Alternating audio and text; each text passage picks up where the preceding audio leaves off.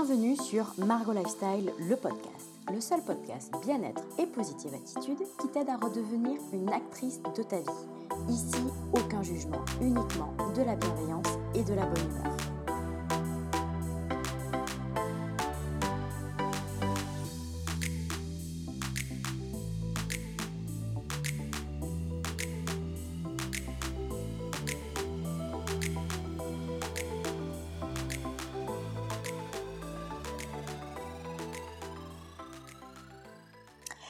Bienvenue dans ce nouvel épisode de mon podcast Margot Lifestyle. Aujourd'hui, j'avais envie de partager avec toi ma plus grande erreur et la leçon que j'en ai tirée. Tout simplement parce que la vie est faite d'erreurs. Personne ne réussit jamais du premier coup. Et le plus important, c'est d'apprendre de ses erreurs. Comme disait Adam Osborne, la chose la plus précieuse que vous puissiez faire, c'est de commettre une erreur. Vous n'apprenez rien à être parfait. En effet, apprendre de ses erreurs, c'est vraiment ce qui nous permet d'avancer, de progresser dans la vie et tout simplement après de réaliser ses rêves et ses projets. Personnellement, j'ai commis ma plus grande erreur au lycée, à 16-17 ans. Pour cela, pour t'expliquer en quoi consiste mon erreur, il faudrait peut-être que je te raconte comment s'est passée mon orientation scolaire. J'ai toujours été ce qu'on appelait, appelait une très bonne élève. Ma moyenne tournait entre 17 et 18. Voilà, dans tous les sports. Ma moyenne la plus basse était en sport. Voilà, sinon, effectivement, pour tout le reste, j'avais de très bonnes notes. J'étais adorée des professeurs, détestée de mes camarades de classe. J'étais un petit peu, un petit peu isolée, je dois le reconnaître. Était-ce ma faute ou était-ce celle des autres? Je ne sais pas trop. Quoi qu'il en soit, je n'arrivais pas à m'intégrer. Et ce n'est pas du tout le sujet euh, de ce podcast. Le sujet, c'est ma plus grande erreur. Je arrivée au lycée, donc j'avais mes matières préférées, à savoir français, français, histoire, sciences économiques et sociales, puis la philo en terminale. Oui, oui, si, si, je te jure, j'adorais la philo. C'était quelque chose. Euh, J'adorais les dissertations où il fallait réfléchir, euh, mettre en opposition des idées, essayer de construire un argumentaire. Enfin, j'adorais ça. Et j'avais été plus que ravie d'abandonner la physique-chimie en seconde, puis la SVT en première. Il faut savoir que j'ai cramé mes cours une fois que j'ai passé euh, les différentes, voilà, que je suis passée dans la classe supérieure et que j'ai abandonné ces matières. Donc oui, j'ai abandonné la physique-chimie en seconde, puis la SVT en première parce que j'étais en filière éco. Donc euh, j'avais la SVT en épreuve anticipée comme le français en première. Et la physique-chimie, on n'avait tout simplement plus à partir de la première. Euh, donc euh, oui, j'avais de très bonnes notes hein, dans ces matières, clairement. J'avais du 16-17 sans aucun problème, mais c'est des matières qui ne m'intéressaient absolument pas. Bon, je dois reconnaître aussi que j'avais des profs à chier. Je n'ai même pas d'autres mots. Un jour, je vais peut-être prendre le temps de te raconter mes anecdotes de cours, notamment en physique-chimie. Bref, euh, donc je suis arrivée en terminale ES en SP mathématiques. J'étais très bonne dans toutes les matières, avec, donc comme je te disais, mes préférences. Mais sans aucune certitude quant à, mon, quant à mon avenir. Je ne savais tout simplement pas ce que je voulais faire. Ok, j'étais bonne en histoire, j'étais bonne en français, j'étais bonne euh, bonne en maths, j'étais bonne, euh, voilà, j'étais un peu bonne partout, mais euh, concrètement, qu'est-ce que j'allais faire plus tard? Je savais ce que je ne voulais pas faire, médecine. De toute façon, étant en éco, médecine pour moi c'était mort. L'armée, je ne me voyais aussi absolument pas être prof. Enfin, je savais ce que je ne voulais pas faire. Mais à contrario, ce que je voulais faire, c'était complètement flou. Donc j'ai clairement, à partir de la seconde, hein, j'ai arpenté les, les forums d'orientation, je suis allée voir la CPE, bref. Et la réponse qu'on me donnait, c'était Toi, tu es une bonne élève, tu as un profil généraliste, il faut que tu fasses une classe prépa. Ou que tu tentes Sciences Po. Ouais, oui, bon, en plus. Il est vrai que je me rêvais parfois être journaliste. Et c'est quand j'ai soumis cette idée euh, à mes profs, ils ont dit Ouais, mais c'est bon, toi, tu es une très bonne élève, tu as les capacités, il faut que tu tentes les concours Sciences Po ou que tu déposes tes dossiers dans des classes prépa prestigieuses parce que les grandes écoles, tu as les capacités, tu peux les avoir. voilà, mes profs ont décidé pour moi qu'il fallait que je fasse une classe prépa parce que j'étais une très bonne élève et que j'en avais les capacités. Sauf que bon, on se calme, j'étais dans un petit lycée de province. Voilà, j'avais que 16-17 ans, incertain à mon avenir. Qu'est-ce qui leur disait, enfin, qu'est-ce qui leur faisait penser que euh, la classe prépa était faite pour moi? Et c'est là, en fait, où j'ai vraiment commis ma plus grande erreur, c'est-à-dire que j'ai laissé mes professeurs décider à ma place. Je les ai laissés. Euh, oui, décider de ce qui allait être bon pour moi et de la façon dont je devais mener mes études et mener mon avenir. Et euh, j'ai vraiment. Et en fait, ils m'ont subtilement, enfin, je, subtilement, je pense que tu l'entends même pas, mais avec de gros guillemets, conseillé la classe prépa et Sciences Po, parce que j'en avais toujours les capacités. Et je n'ai pas résisté à, leurs conseils. Déjà, ça avait été euh, la croix et la bannière pour euh, m'affirmer lors de mon passage en première parce que moi je détestais la physique-chimie et la SVT, et euh, eux voulaient absolument que je, parte en, première S. Et moi j'aimais pas ça. Et je me suis battue pour pouvoir partir en filière éco. Voilà, tout simplement. Euh. Puis au bout d'un moment, arrêtez de me foutre en filière, en filière S quand vous voyez que j'ai 19 en français, que je fais du latin depuis la, depuis la quatrième, cinquième ou quatrième, bref, depuis le collège, que voilà, je suis très bonne en langue, foutez-moi la paix au bout d'un moment avec les maths et la physique-chimie. Ça ouvre toutes les portes. Non, j'ai envie d'ouvrir celle qui m'intéresse. Bref, et euh, donc euh, ce coup-ci, je n'ai pas du tout résisté. Et, euh, oui, ben voilà, j'ai fini en classe prépa. J'ai royalement planté les concours Sciences Po parce que même si mes profs étaient persuadés à l'époque que je n'avais les capacités, moi personnellement je croyais moyennement en mes chances. Donc forcément, je n'ai pas mis toutes mes chances de mon côté j'étais pas convaincue de ce que je faisais et bah, je, me, suis plantée, hein, mieux que le modèle. Et j'ai fini par intégrer une classe préparatoire, donc BL, Lettres et Sciences sociales, au lycée Montaigne à Bordeaux, ce qui correspond à un lycée quand même relativement prestigieux euh, pour, euh, pour une classe préparatoire de province, parce que je m'étais dit, euh, les classes prépa de Paris, non, c'est mort. Donc j'avais visé, un peu les plus prestigieuses à Bordeaux, Toulouse et Marseille. Et j'avais eu Bordeaux qui était sur le premier de ma liste. Et donc j'ai intégré cette classe prépa. Et clairement, ça a été le début de 18 mois particulièrement durs, particulièrement destructeurs pour moi. Pour te donner un ordre d'idée, je n'avais jamais été confrontée à l'échec. Personnellement, euh, voilà, j'avais plus ou moins déjà tout réussi. Et mon bac, euh, ben je, je l'ai eu avec 4,19, euh, notamment en maths. Donc imagine-toi, tu es une, élève brillante qui surclasse un peu euh, ses camarades dans son lycée. Tu arrives en prépa au milieu d'autres élèves brillants. Et, euh, et ben, premier DS de maths, 6 heures, j'ai pris 2 pour l'encre. Si, si, c'est le commentaire que m'a fait ma prof de maths de l'époque en me rendant ma copie. 2 pour l'encre parce que j'étais restée les 6 heures à essayer de débattre sur ces problèmes de maths dont je ne comprenais absolument rien. Et euh, voilà. Et ouais, ça fait très mal parce que, parce que ça remet tout en question. Et sans compter que la classe préparatoire, ce je n'y avais pas ma place. C'était pas, pas, fait, pas fait pour moi, tout simplement et j'ai été plus ou moins poussée vers la sortie en deuxième année. Euh, un seul de mes profs à l'époque euh, m'a soutenue, euh, m'a écoutée et a cherché avec moi une porte de sortie.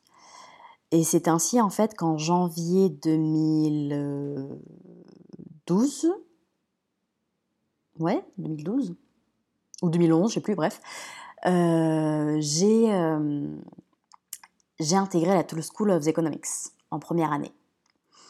J'y avais déjà beaucoup plus ma place qu'en prépa, mais je ressentais quand même une très très grande frustration, euh, tout simplement parce que euh, mes cours étaient très très mathématiques. J'avais énormément de chiffres entre euh, mes, unités, unités d'enseignement de maths, de stats et d'économétrie. Enfin, je passais mon temps une calculette à la main ou euh, au début avec une calculette à la main, puis après, euh, après quand tu as plus de lettres que de chiffres dans tes équations, euh, tu as beaucoup de tableaux à analyser, enfin, c'est des logiciels qui font tout à ta place. Mais euh, c'était vraiment pas quelque chose qui me passionnait. Et moi, ce que j'aimais, clairement, c'était écrire, analyser, débattre. Et, et c'est pas ce que je faisais, c'est pas du tout ce que je faisais à la fac.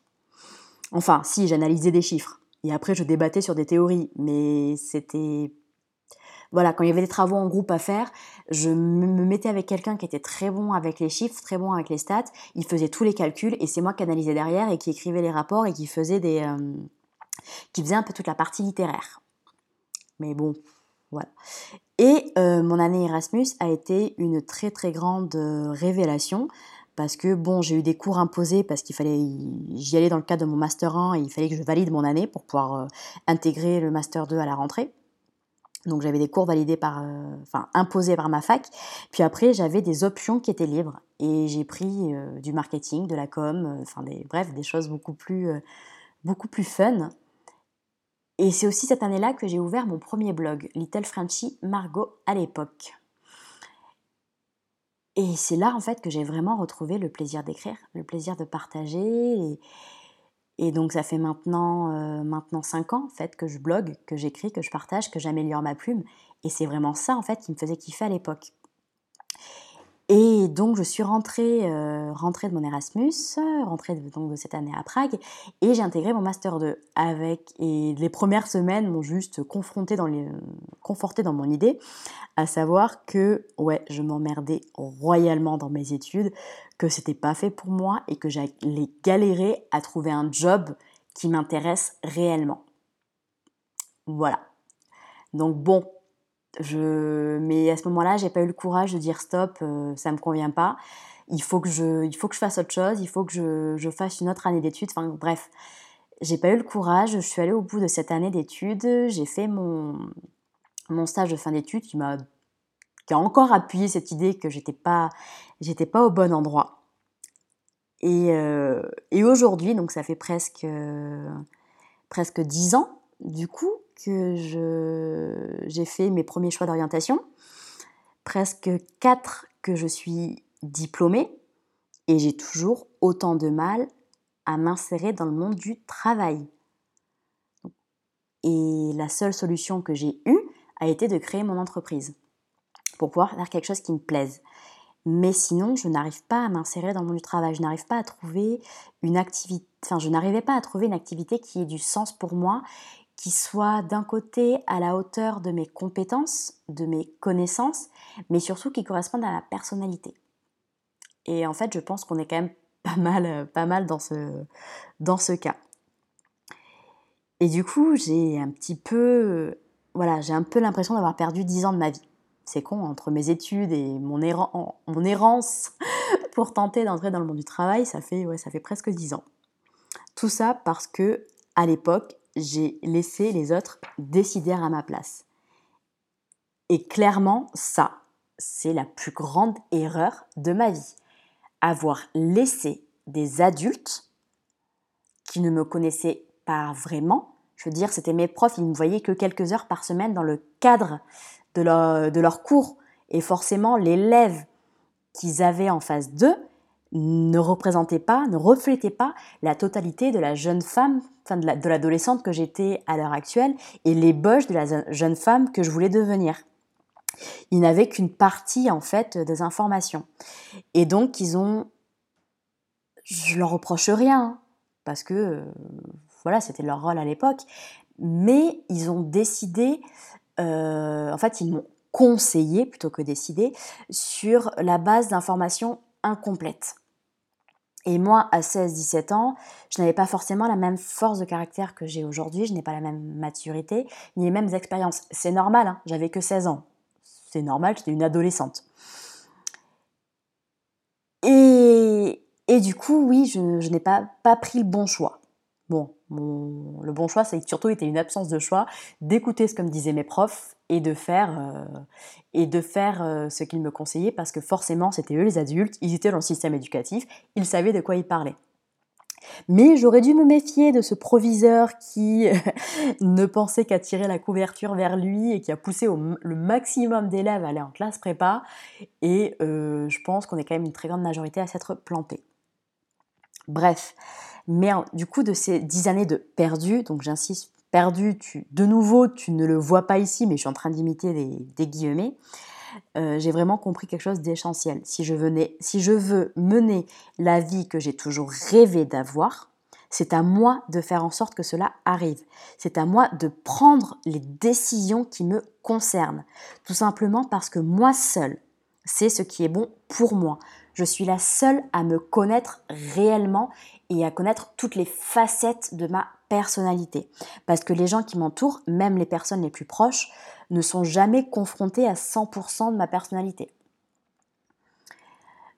Et ainsi, plus jamais je ne laisserai quelqu'un décider à ma place. Tout simplement parce que ce ne sont pas mes intérêts qu'il a en priorité, mais d'abord les siens. Ok, il peut, penser aux miens, mais ça reste toujours les siens qui passent en priorité. Comme le disait euh, William Ernest Henley, je ne sais pas si je le prononce correctement, dans Invictus, je suis le maître de mon destin, je suis le capitaine de mon âme. Et clairement, c'est une maxime que je garde en tête parce que euh, j'ai décidé tout simplement d'être une actrice de ma vie. Donc c'est à moi de prendre les décisions qui me concernent.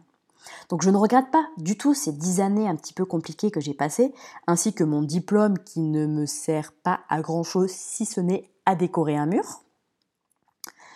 Euh, parce que sans cela, je ne serais pas la femme que je suis aujourd'hui, je n'aurais pas acquis cette expérience, je n'aurais pas acquis cette maturité.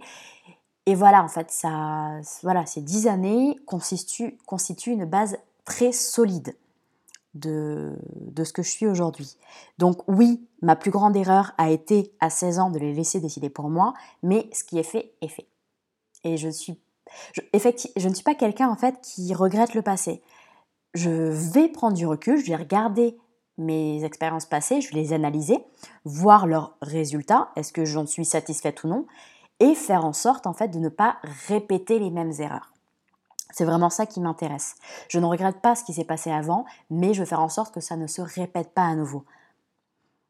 Parce que pour moi, une erreur dont on apprend quelque chose n'est pas une erreur, mais une étape pour aller vers une réussite. Alors qu'une erreur qui se répète, c'est véritablement pour moi un échec. Et clairement, c'est vraiment mon mantra. À partir d'aujourd'hui, je prends les décisions qui me concernent. Je ne laisse personne décider à ma place parce que c'est ma vie. Moi seule sais ce que je veux réellement, comment je veux mener ma vie et surtout euh, comment, par quel chemin je vais euh, réussir en fait à, à, mettre en place ces différents projets. Parce que j'ai ma personnalité mais aussi mes valeurs et mon éthique. Et, euh, et chaque personne est différente, donc forcément, ce que moi je pense être bon pour moi n'est pas la même chose que ce que quelqu'un d'autre pense être bon pour lui.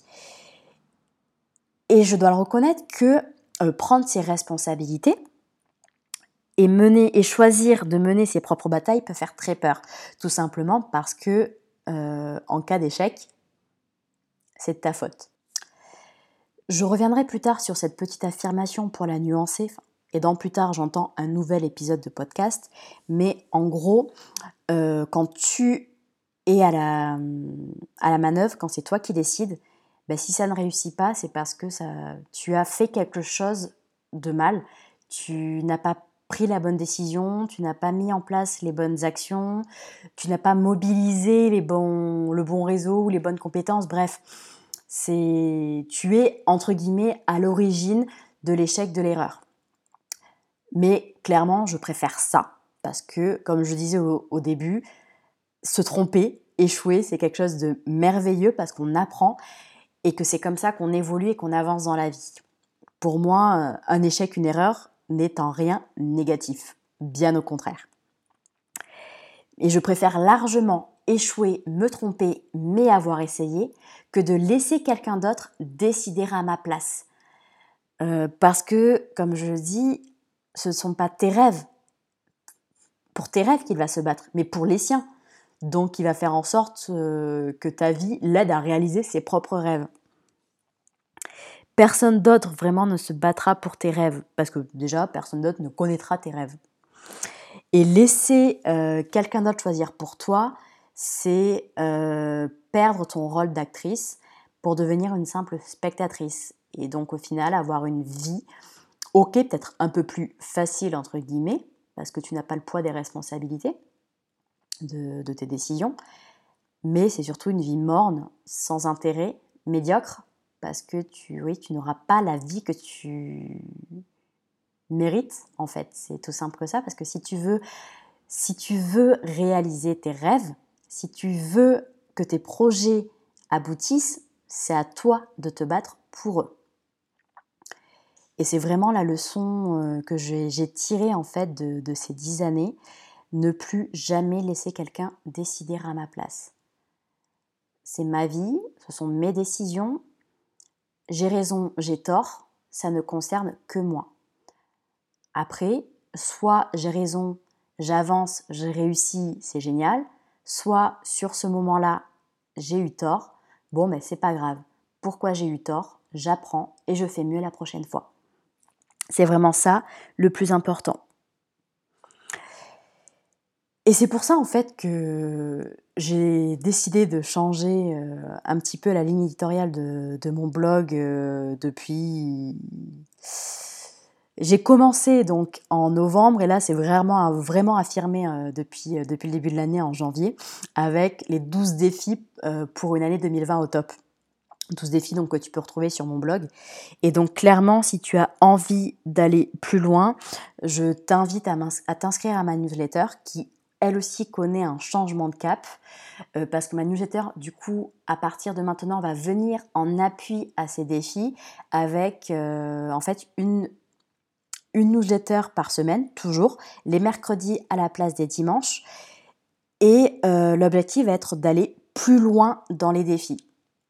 Parce que quand on change ses habitudes, le plus compliqué, c'est d'arriver à tenir les trois premières semaines et après de ne pas craquer à la troisième en disant c'est bon, j'ai fait le plus dur, et de continuer sur la quatrième, cinquième, sixième et huitième semaine.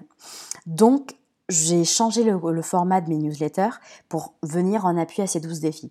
Donc, défis que tu retrouveras soit sur mon blog, donc margolestyle.fr, soit dans le groupe que j'ai créé, Rêver et Oser, le cercle des femmes solidaires et ambitieuses, pour qu'on s'aide toutes ensemble en fait à aller plus loin, à prendre confiance en nous et à réaliser tous nos projets parce que nous aussi on le mérite. Donc, euh, ce podcast, mon blog, mes réseaux sociaux, bref, tout ça, ce sont des ressources supplémentaires pour t'aider à prendre, confiance en, toi et à avancer. Ainsi, je vais clôturer euh, cet épisode en te posant une question. Quelle a été ta plus grande erreur Et qu'as-tu appris de cette erreur?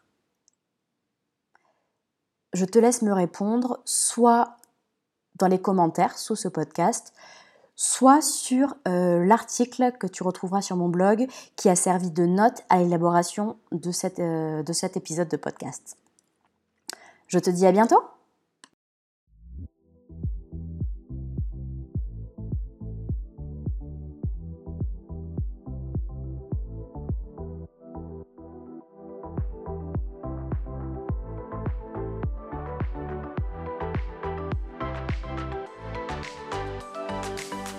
C'était Margot Lifestyle, le podcast. J'espère que ce shoot de bonne humeur t'a fait du bien. En attendant le prochain épisode, retrouve-moi sur mon blog margolifestyle.fr et sur mes réseaux sociaux Facebook et Instagram. À bientôt!